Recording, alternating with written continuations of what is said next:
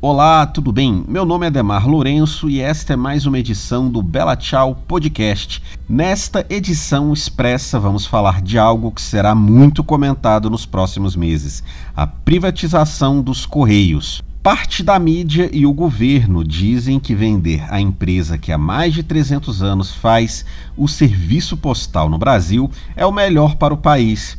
Para nos convencer, eles nos contam algumas mentiras que hoje são espalhadas pelas redes sociais. Vamos conhecer as cinco principais fake news sobre a privatização dos Correios.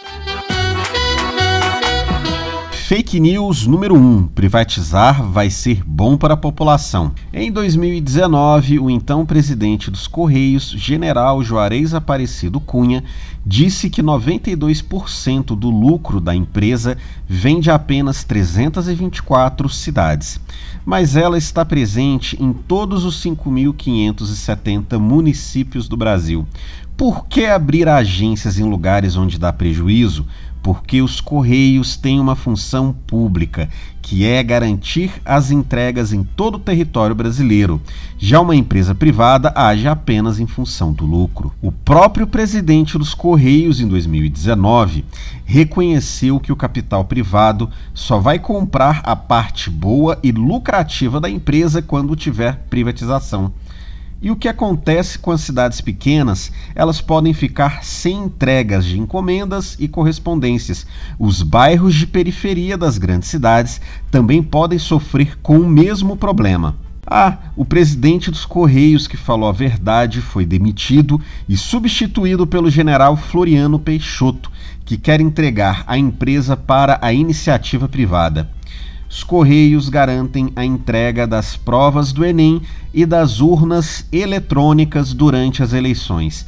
Dá para confiar em uma empresa privada, provavelmente de outro país, para estas funções estratégicas? Os Correios também ajudam a população em desastres. Durante o rompimento da barragem de Brumadinho, garantiu a entrega de doações.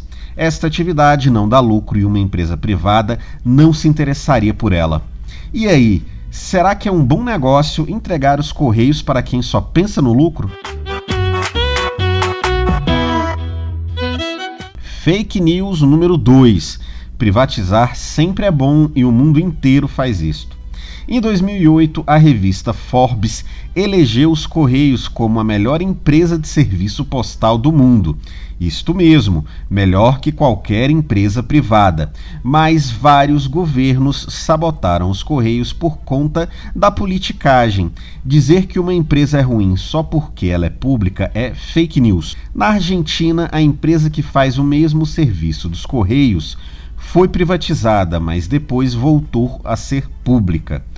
E isto não é uma exceção.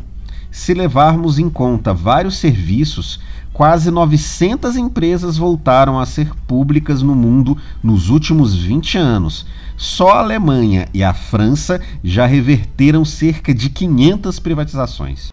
A ideia de que privatizar é bom era muito difundida nos anos 90, mas hoje a maioria dos países desenvolvidos já estão revendo isto. Dizer que tudo que é privado é bom e tudo que é público é ruim não passa de pura ideologia sem comprovação na realidade.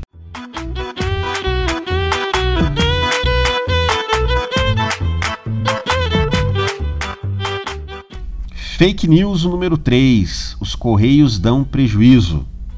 O lucro da empresa em 2019 foi de 102 milhões de reais. A única época em que houve prejuízo nos Correios foi no período entre 2013 e 2016, quando o governo retirou 6 bilhões de reais do cofre da empresa. Mesmo tendo que cumprir sua função social de garantir entregas em cidades onde não dá lucro, o caixa dos Correios é positivo. Esta talvez seja a mentira mais deslavada contada pelos grupos ditos liberais que estão a serviço das grandes empresas.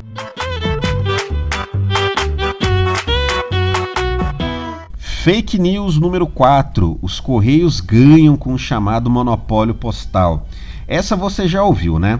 Muitos dizem que é um absurdo que a empresa tenha um monopólio das entregas no Brasil.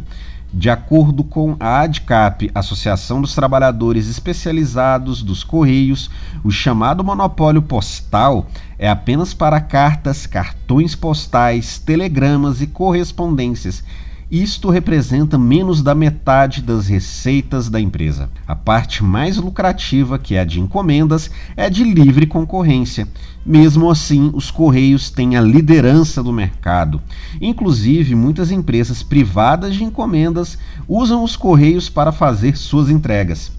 Como disse o próprio presidente dos Correios em 2019, as empresas privadas vão querer comprar apenas as partes que dão lucro e os serviços do chamado monopólio postal têm uma função social importante, mas não são rentáveis. A lorota de que o monopólio postal é um privilégio serve apenas para enganar você.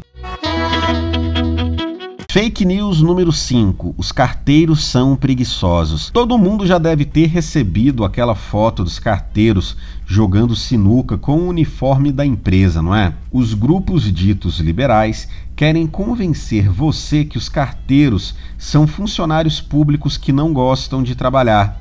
Esta talvez seja a mentira mais desumana e maldosa espalhada sobre os Correios. Para início de conversa, essa foto é de um grupo de carteiros em seu horário de almoço. O que não te disseram é que durante a pandemia já morreram entre 70 a 100 trabalhadores que cumpriam o serviço essencial dos Correios. Isso até meados de agosto desse ano.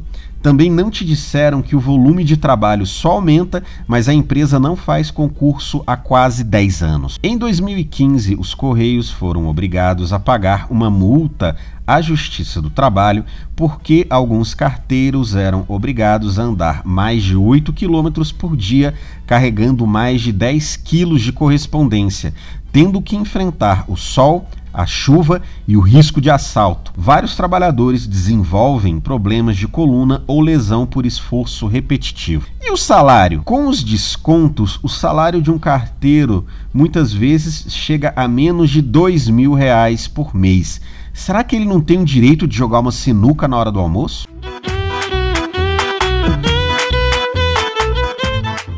Você deve conhecer muita gente que ainda acredita nestas fake news. Espalhe a verdade e não se esqueça de divulgar o Bela Tchau Podcast.